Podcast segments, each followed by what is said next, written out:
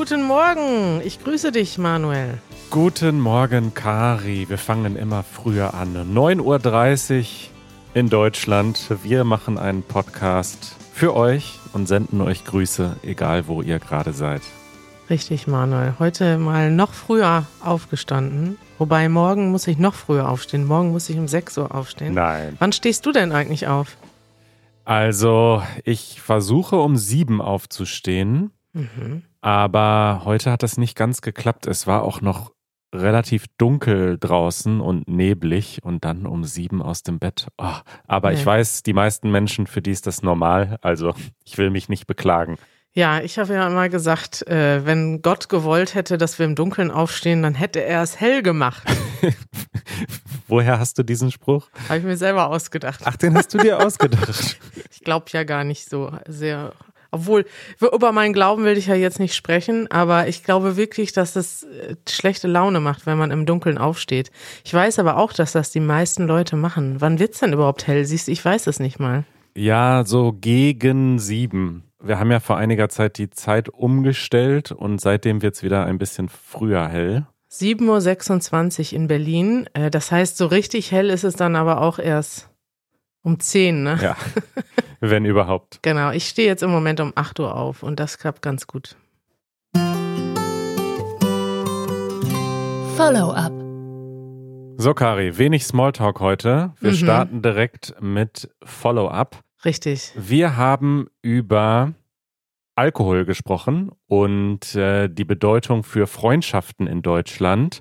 Denn ähm, ja, es wird viel Alkohol getrunken und für viele Leute ist das auch der Grund oder der Aufhänger vielleicht, sich zu treffen, dass man gemeinsam ein Bierchen trinkt zum Beispiel. Richtig, genau. Und dann hat uns Maria geschrieben und diese Nachricht fand ich sehr interessant. Deswegen wollte ich das mal hier vorlesen und dachte, das können wir zusammen diskutieren. Maria schreibt nämlich, Hallo Kari und Manuel, natürlich sagt jeder, dass es ein soziales Leben ohne Alkohol gibt. Aber wo sind die Einzelheiten? Sie meint wahrscheinlich, wie genau funktioniert das? Wie macht man das? Ich bin Mitglied in drei Sportvereinen. Wir treiben zusammen Sport, aber ich habe immer noch keine engen Freunde. Wenn ich anbiete, morgens einen Kaffee zu trinken, sind alle überrascht und schlagen vor, abends an der Bar ein Bier zu trinken. Bisher bin ich nur mit Kumpels oder Bekannten in die Bar gegangen, wo ich für 3,40 Euro ein Glas Wasser getrunken habe. Vielleicht kann ich deshalb keine Freunde finden. Das ist tatsächlich irgendwie ein gutes Thema. Ne? Unten schreibt sie auch noch, ich habe versucht, mich mit Mitarbeitern anzufreunden, aber einige von ihnen gingen einmal in einen Biergarten und ich habe natürlich Wasser getrunken und das war's. Es ist irgendwie ähm, schwierig. Würdest du sagen, du hast deine Freunde durch Alkohol gefunden oder durch Alkohol die Freundschaft aufgebaut oder verstärkt? Nee, und ich glaube, das ist vielleicht ein bisschen der Vorteil, wenn man in Deutschland aufgewachsen ist, denn dann lernt man seine Freunde häufig in der Schule oder im Studium kennen Hm. und da hat man diesen, dieses verbindende Element, da verbringt man viel Zeit miteinander, sehr viel intensive Zeit und da entstehen Freundschaften und die würde ich schon weiterhin behaupten, bleiben dann auch aktiv, auch wenn einer oder mehrere später sagen, ich trinke aber nur Wasser oder ich gehe gar nicht mit in die Kneipe, dann findet man trotzdem andere Wege, sich zu treffen. Aber wenn man neu in Deutschland ist und quasi als erwachsener Mensch Anschluss sucht, dann stimmt das schon. Also viel soziales Leben dreht sich um Alkohol. Aber ich glaube trotzdem nicht, dass es, also ich verstehe diese Frustration, aber ich glaube trotzdem, dass das jetzt auch nicht die einzig, der einzige Weg ist, Freunde zu finden. Nee, der einzige nicht. Aber ich habe da schon drüber nachgedacht, weil bei meinen Freunden ist das definitiv auch so, dass ich ein paar sehr enge Freundschaften habe. Und die haben sich auch darüber geformt, dass wir einfach viel Zeit gemeinsam. Es ist nicht zwangsläufig in der Kneipe oder im Biergarten, aber es ist so, dass man, weiß ich nicht, vielleicht ist das auch, hängt das damit zusammen, dass wir Deutschen so steif sind und so verstockt, weißt du, dass wir so, also wir brauchen immer erstmal drei Bier, um locker zu werden und uns unsere echten Sorgen und so zu erzählen, habe ich das Mhm. Gefühl. Auf jeden Fall macht es das viel einfacher, ne? Wenn du zwei Bier getrunken hast, dann erzählst du einfach mehr von dir. Du bist irgendwie ehrlicher, du bist offener. Es ist irgendwie komisch. Ich würde nicht sagen, dass ich das nicht ohne Alkohol machen kann. Also ich glaube, dass ich mittlerweile auch, ich habe auch einfach viele Freunde, die keinen Alkohol trinken und ich kann auch intensive Freundschaften führen und habe das auch mit einigen Menschen, ohne dass Alkohol eine Rolle spielt. Aber ich habe zum Beispiel einige Freunde, wo ich sagen würde, die die habe ich nur dadurch gut kennengelernt, dass wir einfach ein paar Mal richtig betrunken waren und dann einfach zusammen Scheiß gemacht haben oder uns alles erzählt haben. Und das macht es schon einfacher. Also es ist auf jeden Fall spielt Alkohol eine, eine soziale Rolle in Deutschland. Ich würde aber vielleicht sagen, also jetzt um auf Maria zurückzukommen, dass man halt dann vielleicht nicht versuchen sollte, sich mit solchen Leuten anzufreunden, die das brauchen, sondern zu gucken, okay, ähm, wen kann ich denn noch finden im Sportverein? Die werden ja nicht alle Bier trinken. Also zumindest hatte ich nicht das Gefühl, als wir zum Beispiel unser Video gedreht haben, wie viel Bier trinken Deutsche. Da haben doch sehr viele Leute auch gesagt, ich trinke gar kein Bier oder ich trinke nur alkoholfreies Bier. Und das sind dann natürlich nicht die Leute, die abends zusammen ein Bier trinken gehen. Man muss die dann irgendwie anders bekommen. Ja. Und glaubst du, dass wir in Deutschland äh, oder auch bei Easy German den Alkoholkonsum manchmal verharmlosen oder verherrlichen sogar? Ja, definitiv. Also ich denke, dass es einfach bei uns in der Gesellschaft total normal ist, also auch schon seit Jahrhunderten, ne? Also schon die Mönche haben in ihren Klöstern Bier gebraut. Im Mittelalter war das schon ein Grundnahrungsmittel und für uns ist das einfach seit Jahrhunderten Teil der Kultur und total normal. Aber eigentlich ist Alkohol ja Nervengift und macht den Körper kaputt und macht mhm. auch viele Menschen abhängig. Und es ist halt krass, dass wir einfach daran gewöhnt sind. Und ich kann es aber auch total verstehen, wenn zum Beispiel Leute aus muslimischen Ländern hierher kommen und denken, was ist denn das? Die nehmen die ganze Zeit Drogen und sind eigentlich viele werden davon krank und trotzdem ist es gesellschaftlich akzeptiert. Geht ja uns auch so, wenn wir in andere Länder kommen. Ne? Was ist zum Beispiel mit den Leuten, die die, weiß nicht, Coca-Blätter kauen oder die Gut-Blätter so im Jemen oder sowas, das sind ja auch leichte Drogen, die eigentlich nicht gesund sind, aber das ist einfach, alle machen das und dann ist das gesellschaftlich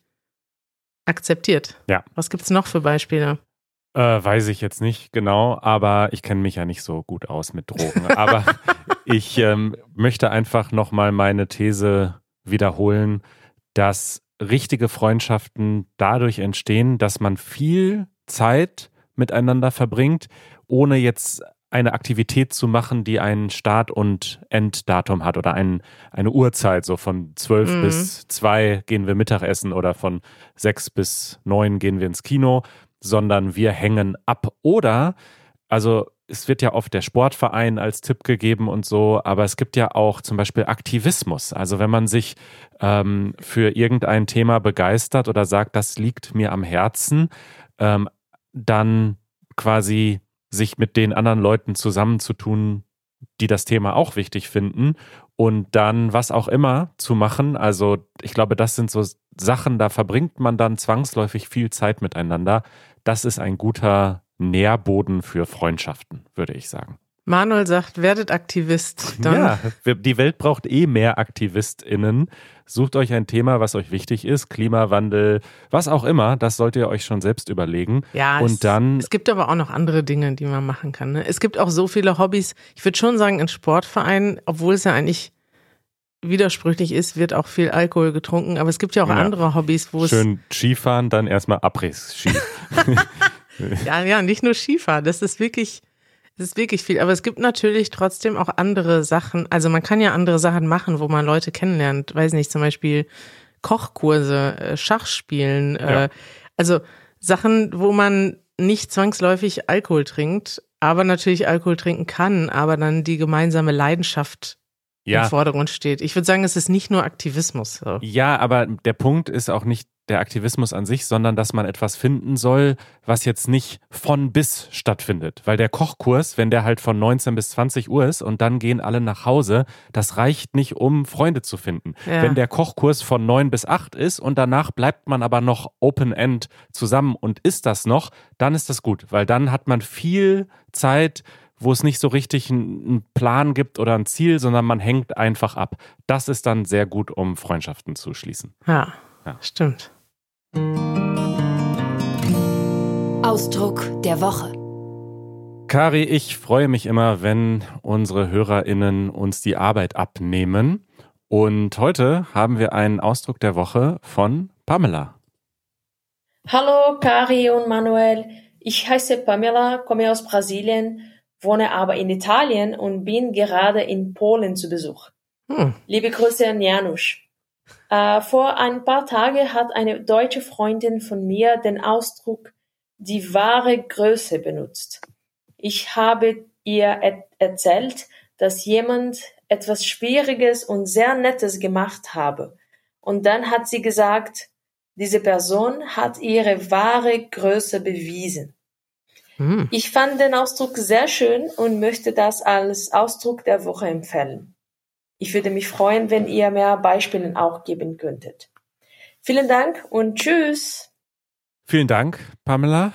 Also ich denke, es gibt diesen, es ist eigentlich nicht so ein richtiger Ausdruck, weil man kann dieses wahre mit mhm. allem Möglichen benutzen. Ne? Also man kann auch umgekehrt sagen, da hat jemand sein wahres Gesicht gezeigt. Das ist dann häufig negativ gemeint, wenn man immer dachte, ach, das ist eigentlich ein netter Kerl und dann stellt sich plötzlich raus, der ist gar nicht nett der hat mhm. äh, fiese Hintergedanken, dann kann man sagen, jetzt hat er sein wahres Gesicht gezeigt. Das stimmt, aber wahre Größe zeigen, also immer diese Wörter zusammen, das ist schon ein, weiß ich nicht, wie man das nennt, aber schon ein Ausdruck, der häufig zusammen benutzt wird. Mhm. Jemand zeigt wahre Größe, meistens mit diesem Verb. Also wenn diese Person, wie Pamela schon sagt, etwas Besonderes macht, einem hilft, ähm, vielleicht auch etwas macht, was uneigennützig mhm. ist. Also vielleicht das nicht naheliegendste ist, nicht egoistisch ist. Also du machst vielleicht etwas, um jemand anderen zu helfen und vernachlässigst deine eigenen Bedürfnisse, dann hast du wahre Größe gezeigt. Mhm. Gibt es sowas auf Englisch auch? Ich denke schon, also zumindest Someone showed his true self in diesem Zusammenhang. Aber ja, die wahre Größe, das stimmt schon. Also Größe zeigen generell bedeutet halt einfach nicht, dass man zeigt, dass man 1,80 Meter groß ist, sondern dass man zeigt, dass man einen starken Charakter hat, dass man gut ist, dass man nicht sich selbst in den Vordergrund stellt, sondern sich um andere kümmert. Das heißt Größe zeigen. Ja, okay. Ich bin jetzt hier schon direkt äh, beim Googlen auf Seiten gestoßen, mhm. wo so, ähm, so Selbsthilfeseiten, da steht, wach auf, lebe dein Leben, sei authentisch, sei glücklich. Mhm. Was heißt wahre Größe? Wahre Größe macht dich attraktiv. Sie macht dich bewundernswert. Also man ist sehr schnell abgestiegen. Ja, aber in so Lebenstipps. Ich finde, eine wahre Größe ich weiß nicht, ob man die sich so antrainieren kann oder anlesen kann auf Self-Help-Websites. Ich glaube, die hat man oder vielleicht kann man darauf hinausarbeiten. Aber ja, ich finde, ähm, ChatGPT hat das gut auf den Punkt gebracht. Und zwar schreibt ChatGPT, wahre Größe zeigen ist ein Lob für moralische Stärke und Charakterfestigkeit. Ja, Guck mal, ich bin jetzt auf einer anderen Seite. Vier harte Fakten über wahre Größe. Ja. Bei wahrer Größe geht es nicht darum, wo du herkommst oder wie deine genetischen Voraussetzungen sind. Und es hat definitiv nichts mit Glück zu tun. Hier erfährst du vier harte Fakten über wahre Größe. Oh Gott. Also das, aber man sieht schon, in welchem Kontext das benutzt wird. Ich würde sagen, ich benutze den Begriff nicht so oft. Du? Mm, nee, nur wenn ich über dich spreche, natürlich. Oh, danke, Manuel. Das ist, das ist sehr lieb. Man benutzt das schon. Es ist jetzt nicht so, dass das nur von Menschen in so einem Kontext benutzt wird, aber also. Es ist ein bisschen pathetisch, willst du damit sagen? Ja, ja es ist ein bisschen, das sind große Worte, die schwingt man jetzt nicht im Alltag so ständig. Ja, genau. Man sagt das, also, weiß nicht, ich würde sagen, ich benutze das nicht so oft. Ich denke aber auch nicht unbedingt direkt an was Negatives, aber es ist, ja, es ist interessant, dass die ersten Websites, die man bekommt, wenn man danach googelt, sind dann irgendwie solche, solche äh, Self-Help-Websites mit psychologischen, vermeintlich psychologischen Tipps. Thema der Woche. Kari, wir haben einen Themenvorschlag bekommen von unserem Hörer John. Hallo zusammen. Äh, ich würde gerne eine Podcast-Episode über das Englischlernen in deutschen Schulen hören. Äh, ich bin selber äh, Sprachlehrer und äh, frage mich immer, wie kann es sein, dass so viele Deutsche so gut Englisch sprechen? Was ist das Geheimnis eures Erfolgs? Vielleicht könntet ihr von euren persönlichen Erfahrungen dazu erzählen. Danke. Ah, tolle Idee. How can it be, ja, äh, Manuel? Huh? That we speak so great German? Ja, äh, English. No. English, I mean. Is your yes, English good or not? It's, it's great.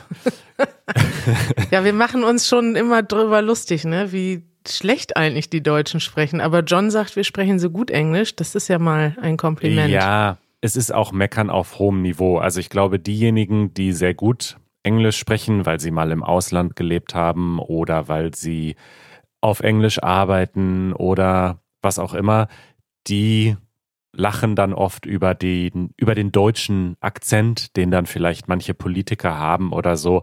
Aber John hat natürlich recht. Alles in allem sprechen wir Deutschen gut Englisch, also auch über alle Generationen hinweg. Also ich weiß das auch von meinen Reisen. Es gibt Länder, da sprechen, wenn überhaupt, die ganz jungen Leute Englisch. Hm. Und das ist schon ganz gut. Wann hast du denn angefangen, Englisch zu lernen?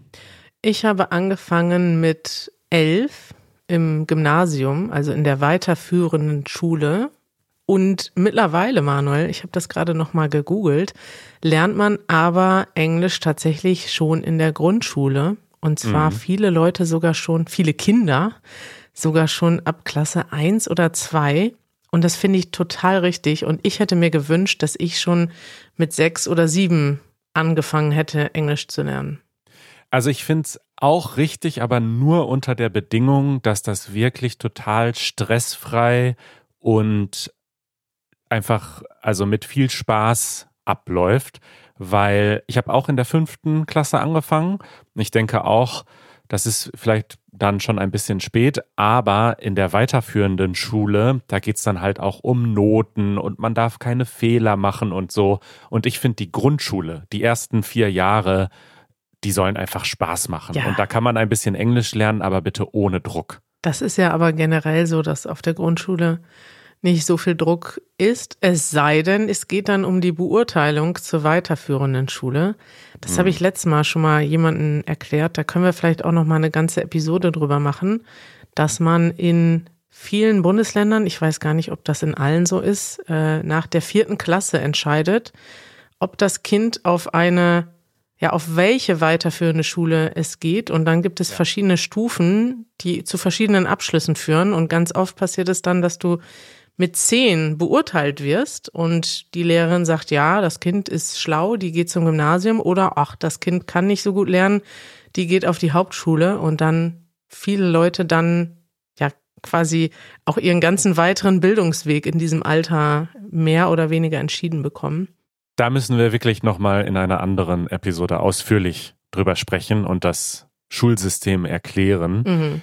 Aber zurück zum Englischlernen beziehungsweise zum Fremdsprachenlernen generell. Also man kann schon sagen, dass die meisten Leute in Deutschland oder Kinder, ist eigentlich lustig, ne? Wenn man Leute sagt, denkt man an Erwachsene, nicht an Kinder. Mhm. Also die meisten Kinder lernen mindestens sechs Jahre lang Englisch in der Schule. Ja, ja, kommt drauf an, zu welcher Schule du gehst, ne?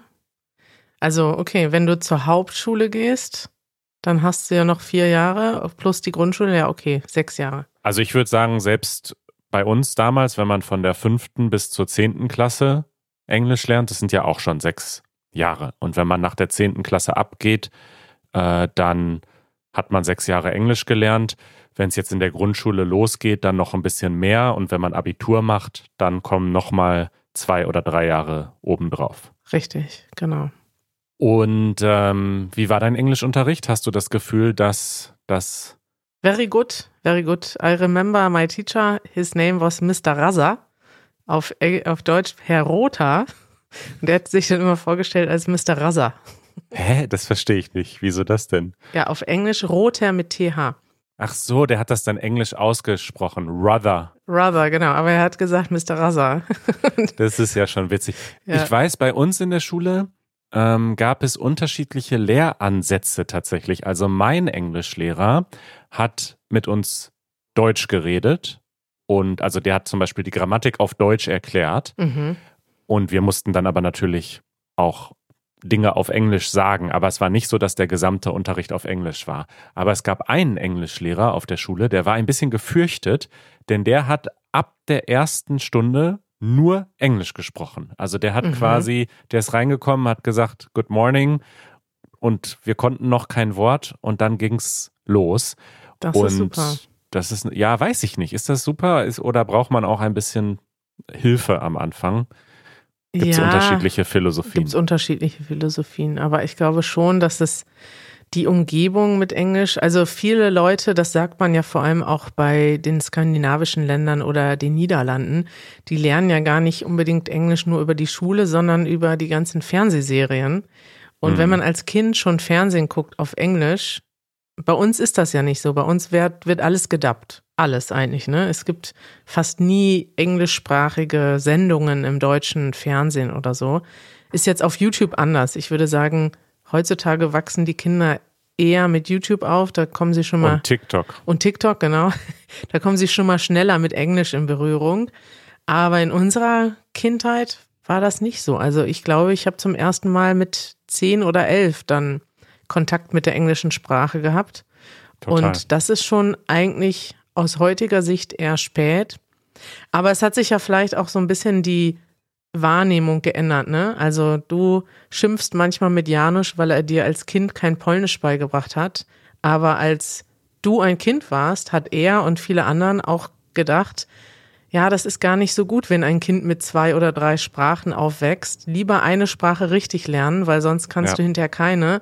Und heute hat man dann doch eher die Erkenntnis, dass man ja so früh wie möglich eine Sprache lernen sollte, weil sie dann so früh wie möglich eigentlich nativ wird. Also wenn du als Kind in einem zweisprachigen Haushalt aufwächst, dann kannst du später, klar, du hast vielleicht ein bisschen länger Probleme, eine Sprache richtig voll zu beherrschen, aber am Ende kannst du zwei Sprachen muttersprachlich. Total. Dann äh, können wir ja nochmal über die anderen Sprachen äh, sprechen, die wir gelernt haben in der Schule. Also bei mir auf dem Gymnasium gab es dann die zweite Fremdsprache ab der achten Klasse, also drei Jahre später, kam dann eine weitere Sprache hinzu. Und auf meiner Schule gab es zwei Optionen, konnte man sich aussuchen, nämlich Französisch oder Latein. Wie war das bei dir? Wir hatten die gleiche Qual der Wahl, wobei man konnte schon in der fünften Klasse wählen zwischen Englisch und Latein. Und ich habe tatsächlich auch Freunde, die haben als erste Fremdsprache Latein gelernt. Das ist verrückt. Würde das gibt's man, heute nicht mehr, glaube ich. Gibt's, glaube ich, noch, aber würde man vielleicht heute eher weniger machen. Mhm. Also, das ist schon interessant, dass man eine tote Sprache lernt als erste Fremdsprache. Es ist aber natürlich auch eine gute Grundlage für viele anderen Sprachen, sage ich mal. Und ich habe tatsächlich in der siebten Klasse als zweite Sprache Latein gewählt, was ich irgendwie nie so richtig gebraucht habe.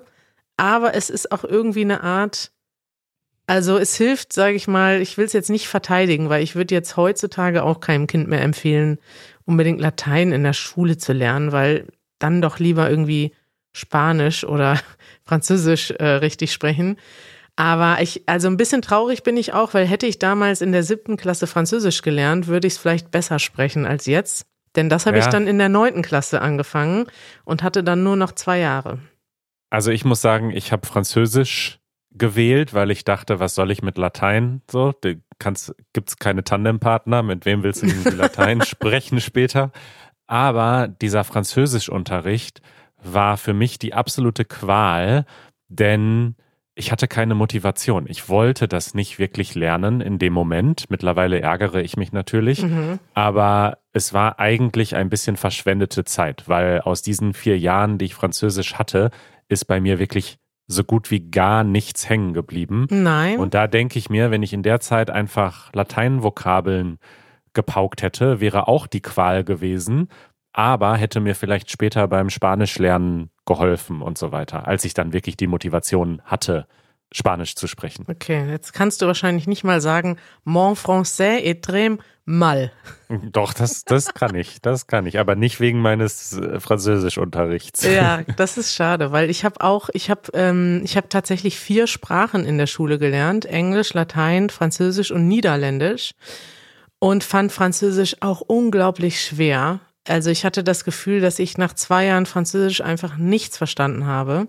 Mhm. Und das ist auch heute immer noch, also diese Erfahrung ist immer noch gut für mich jetzt aus umgekehrter Position, dass ich denke, man braucht beim Sprachenlernen einfach mehr Motivation, mehr Spaß und weniger Druck, weniger Grammatikbücher und Richtig. Noten und Stress und Aufsätze und Oh. du hast das falsch gemacht und du hast deine Vokabeln nicht gelernt. Da sprudelt es aber aus dir heraus, Manuel. Also ich muss wirklich sagen, ich hoffe, es ändert sich. Ich glaube auch, es hängt natürlich ganz stark einfach mit dem Lehrer oder der Lehrerin zusammen, Ja. ob das eine gute Erfahrung ist oder nicht. Ich glaube, eine gute Lehrerin, die mit viel Motivation da vorne steht und sagt, ich mache diese Sprache lebendig für euch und ich gebe euch auch Grund, Gründe, die zu lernen, das kann eine tolle Erfahrung sein. Und wenn man da irgendeinen Muffel hat, der das nur noch macht, weil er irgendwie sein Geld verdient, aber eigentlich möchte er gar kein Lehrer mehr sein, dann ist das natürlich furchtbar. Was gut war und ist, und ich glaube, da haben wir natürlich auch Glück in Deutschland. Ähm, ich war, glaube ich, in der Schulzeit zwei oder sogar dreimal in London mit meinem Englischlehrer Wie und bitte? Dreimal in London? ja, das war nicht alles verpflichtend, das waren zum Teil so freiwillige Fahrten, aber es gab jede Menge Möglichkeiten für solche äh, Austausche und Besuche und in Paris war ich auch ein oder zweimal mit der Schule. Also oh da hatten wir natürlich echt Glück, dass wir diese Länder oder Länder, in denen die Sprache dann auch gesprochen wird, auch besuchen konnten. Ja, so viel Glück hatte ich nicht. Wir waren einmal in England, in Eastbourne. Das war auch sehr lustig, weil wir wurden begleitet von mehreren Menschen, die nicht richtig Englisch konnten. Aha. Unter anderem haben wir immer einen Vortrag gehört über William the Conqueror. Das ist einfach bis heute in meinem Kopf so. Der, der heißt einfach William the Conqueror. Aha. Und äh, das war mein einziger Ausflug mit 15 und dann bin ich noch nach Polen gefahren. Aber sonst äh, so viele Austausche. Nee, doch in den Niederlanden hatten wir, glaube ich, auch einen Austausch. Boah, jetzt weiß ich das selber schon nicht mehr, Manuel. Das ist ja bitter. Ja, musst du mal in deine Fotosammlung schauen. Ich ähm, möchte noch mal erwähnen, dass wir jetzt Französisch und Latein angeboten bekommen haben an der Schule, aber das hängt sehr von der individuellen Schule ab, welche Fremdsprachen man Mhm. lernen kann. Und oft ist ein Einfluss einfach, wo die Schule ist in Deutschland. Also im Osten wird zum Beispiel oft Polnisch oder Tschechisch auch angeboten. Im Westen, ganz im Westen oft Niederländisch, im Norden dann manchmal Schwedisch oder so. Also wir schauen schon, dass quasi die Sprachen unserer Nachbarländer als Drittsprache nach Englisch oder zweite Fremdsprache nach Englisch angeboten werden, oder? Teilweise ja. Also ich habe hier mal so eine Website, so, ein- so eine, wie, nee, Wie nennt man ich das? habe hier mal so ein PDF im Internet runtergeladen. ja. Da gibt es tatsächlich eine Untersuchung dazu, was sind eigentlich die gelernten Zweit- und Drittsprachen. Und tatsächlich Englisch, Französisch ist die häufigste Kombination. Was man auch oft vergisst, ist Russisch, wird auch oft gelernt, wurde früher öfter gelernt. In der DDR war Russisch die erste Fremdsprache. Äh, Bei Janusz ja zum Beispiel auch in Polen, hat er, erzählt er oft und viele ältere Leute im, in, im Osten Deutschlands oder auch in Polen und anderen Ländern sprechen dann Russisch als äh, erste Fremdsprache. Und ähm, was dann noch populär ist in Deutschland, tatsächlich ist Niederländisch da mit drin unter den Top-Sprachen, was mich gewundert hat, weil immer wenn ich Leuten sage, ich habe Niederländisch in der Schule gelernt, dann sagen die, hä, wo warst du denn auf der Schule? Aber das ist tatsächlich in der Grenzregion wird viel Niederländisch gelernt. Ähm, viel auch nicht. Ne? Also wir waren jetzt in unserem Jahrgang 90 Leute und ich glaube, 10 haben Niederländisch gelernt. Ähm, dann gibt es noch Spanisch ganz viel. Mhm. Und ich würde sagen, heutzutage wird Spanisch auch immer populärer. Italienisch ist auch recht populär, war in unserer Sprache, war in unserer Schule auch ein Fach, das beliebter war als Niederländisch, muss ich sagen. Und dann gibt es tatsächlich auch noch Türkisch manchmal, was auch Sinn macht in Deutschland, weil wir haben so eine starke Beziehung zur Türkei und auch so viele Menschen mit türkischen Wurzeln. Ja, ich denke, mehr Leute sollten Niederländisch lernen, denn wirklich, ich weiß nicht, ich kenne die genauen Zahlen nicht, aber gefühlt 99 Prozent aller Niederländer sprechen Deutsch ja. und zwar ziemlich gutes Deutsch. Und da ist es doch ein bisschen schade, dass so wenige Menschen in Deutschland Niederländisch lernen. Ja, andererseits macht es das auch schwierig, ne, für uns. Also ich muss sagen, ja, wenn ich warum? In, ja, die können doch eh alle Deutsch. Richtig, oder? das sagen viele Deutschen. Viele Deutsche fahren auch einfach in die Niederlande und sprechen dort Deutsch ja. und erwarten, dass sie auf Deutsch eine Antwort bekommen. Und es ist äh, ja, es ist krass, weil in Polen muss ich sagen, habe ich sehr viel mehr Motivation, die Sprache zu lernen, weil dort einfach nicht alle Menschen Deutsch sowieso nicht und Englisch auch nicht alle sprechen und dann doch schneller eine Antwort auf Polnisch zurückkommt, wenn ich mal was probiere. Und wenn ich mit Niederländern spreche, also es kommt sehr, ich spreche eigentlich relativ häufig mit Niederländern, aber es kommt selten vor, dass wir dann auf Niederländisch sprechen, ja. weil wir noch zwei andere Sprachen haben mit fast allen, die die Leute besser können oder wir zusammen besser können. Und ähm, ja, das ist also ist auf jeden Fall schwierig für Deutsche Niederländisch zu lernen, weil es dann doch wenig Gelegenheit gibt, um zu uffenen, wie man auf Niederländisch sagt, um zu üben. John, das war ein schöner Themenvorschlag. Ihr könnt uns auch Themenvorschläge schicken oder Kommentare an podcast.easygerman.org. Oder über unsere Website direkt per Sprachnachricht. Genau, das geht auch. .fm. Das geht auch, da könnt ihr uns eine Sprachnachricht schicken. Kari, wir müssen aufhören. Wir haben Meetings, wie immer. Ah ja, stimmt. Oh, und äh, Manuel, ja. weißt du, was lustig ist? Dieses Mal haben wir eigentlich alle drei Themen, über die wir gesprochen haben, kamen von euch. Wahnsinn. Von euren Nachrichten. Das haben wir gekrautsourced. Haben wir gekrautsourced. Äh, das wäre doch eine tolle Motivation, dass ihr uns öfter mal Fragen schickt, weil Manuel und ich sind auch nicht so kreativ, dass uns immer alleine was einfällt. Um 9.30 Uhr am Montagmorgen. Das könnt ihr nicht von uns erwarten, dass wir die Sendung vorbereiten. Ja, also schickt uns bitte mehr Fragen. Wir freuen uns auf jeden Fall. Bis bald, Kari. Tschüssi.